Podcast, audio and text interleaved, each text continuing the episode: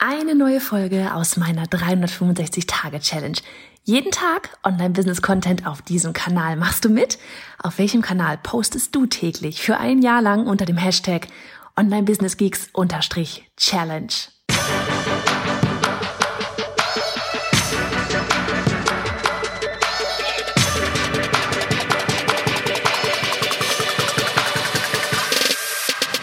Hey, ich bin Johanna Fritz, Haus dieser Show und Gründerin des Programms Online Durchstarten. Willkommen zum Hashtag Online Business Geeks Podcast.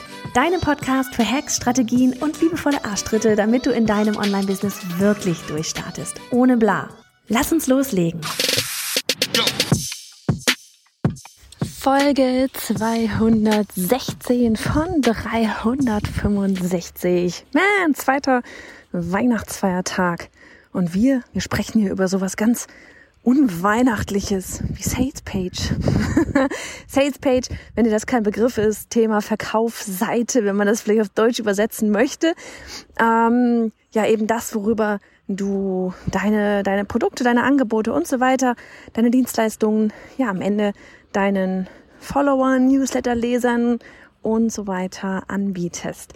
So, unsere Sales Page zur Newsletter Challenge. Die geht voraussichtlich morgen wieder online. Also, wenn du schon darauf wartest, äh, bei der nächsten Newsletter Challenge mitzumachen, wir starten im Januar wieder und ähm, ab morgen kannst du dich dafür anmelden, sofern alles technisch passt. Sorry wegen des Windes, mal wieder spazieren. Und ähm, worauf, worauf ich hier kurz eingehen wollte, wieder eigentlich mehr so ein, so ein Mini-Hack, so von wegen, mach's doch mal anders.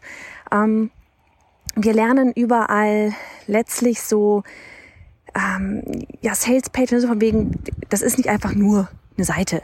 Da ist sich schon was bei gedacht. Ja, da wird sich schon was bei gedacht.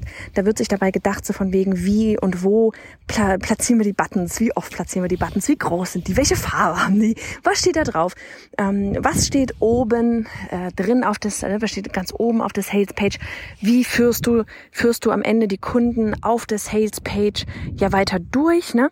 Und was da aber so ein bisschen die Gefahr ist, und das ist was, das habe ich bei mir selber gemerkt. Ja, so dieses, es, es hat, man, man arbeitet in, in Blöcken, die ja irgendwie nicht so richtig miteinander korrespondieren. Also irgendwie schon. Ja, dann kommt dann sowas von wegen, ähm, du kennst die ganzen Sales Pages, Klassiker, ne? So von wegen, hey, das ist was für dich, wenn, das ist nichts für dich, wenn, hier ist der ganzen, die ganzen Inhalte, da ist der Bonus, ähm, äh, äh, stell dir vor, du hast dieses und jenes, wie würdest du dich fühlen, bla bla bla bla bla bla bla bla bla. So, machen wir genauso. Ja, alles cool. Und das Ding ist aber, dass du, und das haben wir jetzt bei der Newsletter Challenge eben mal anders gemacht, dass du eigentlich viel mehr, und ich bin damals aufmerksam geworden, als ich dieses Wort gehört hatte, Sales Letter, in, in äh, anstatt von Sales Page. Ja, also Sales Page die Verkaufsseite, Sales Letter ist halt der, der Verkaufsbrief letztlich.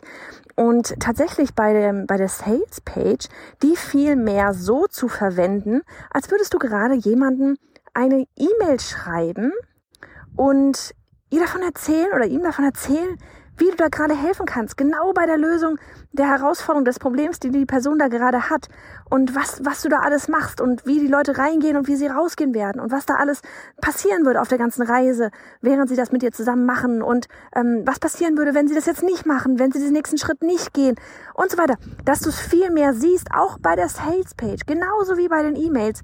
Schreib die an eine Person.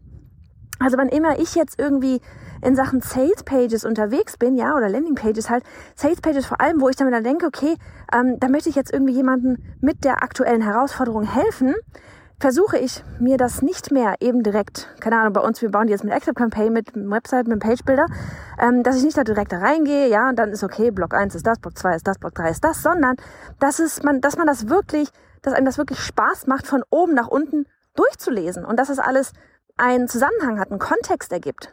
Ja, und ich werde es jetzt eben andersrum aufbauen, dass ich genauso wie bei den E-Mails auch, ja, dass ich bei den Launch-Mails gehe ich immer in meinen Google Doc und dann schreibe ich die ganzen E-Mails runter. Und das mache ich jetzt auch bei, bei, bei meiner Sales-Page. Ich gehe ich gehe quasi runter, schreibe äh, in, ins Google Doc oder gehe rüber ins Google Doc, schreibe mir die Stichpunkte auf, was muss drin sein, ja, wie sollen, wie gehen die Leute da rein, wie gehen sie raus, wen spreche ich da an, dass ich das wirklich für mich komplett klar habe Und dann schreibe ich der Person wie eine Art Brief. Und dann transformiere ich diesen Brief nachher in diese Blöcke auf der Sales Page oder mach daraus dann Blöcke, ähm, quasi Blöcke, ja, äh, auf der Sales Page. Aber so, dass es sich halt wirklich liest wie ein Brief von oben nach unten. Das macht doch viel mehr Spaß als dieses klassische man holt sich da überhaupt nicht, man fühlt sich da gar nicht abgeholt von. Mir fiel es selber auf, bei unserer eigenen Salespage. Und es war so austauschbar irgendwo. Und ich mag nicht austauschbar bleiben, ich mag anders machen.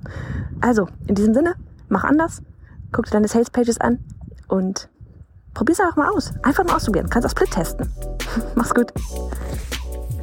Du bist genauso ein Geek wie ich und würdest zu gerne wissen, mit welcher Software und Technik ich arbeite, welche Bücher ich lese und Podcasts höre, was meine Lieblings-Apps sind? Dann hol dir jetzt auf bayerhonderfritz.de slash Linkliste meine 220 Links rund ums Online-Business.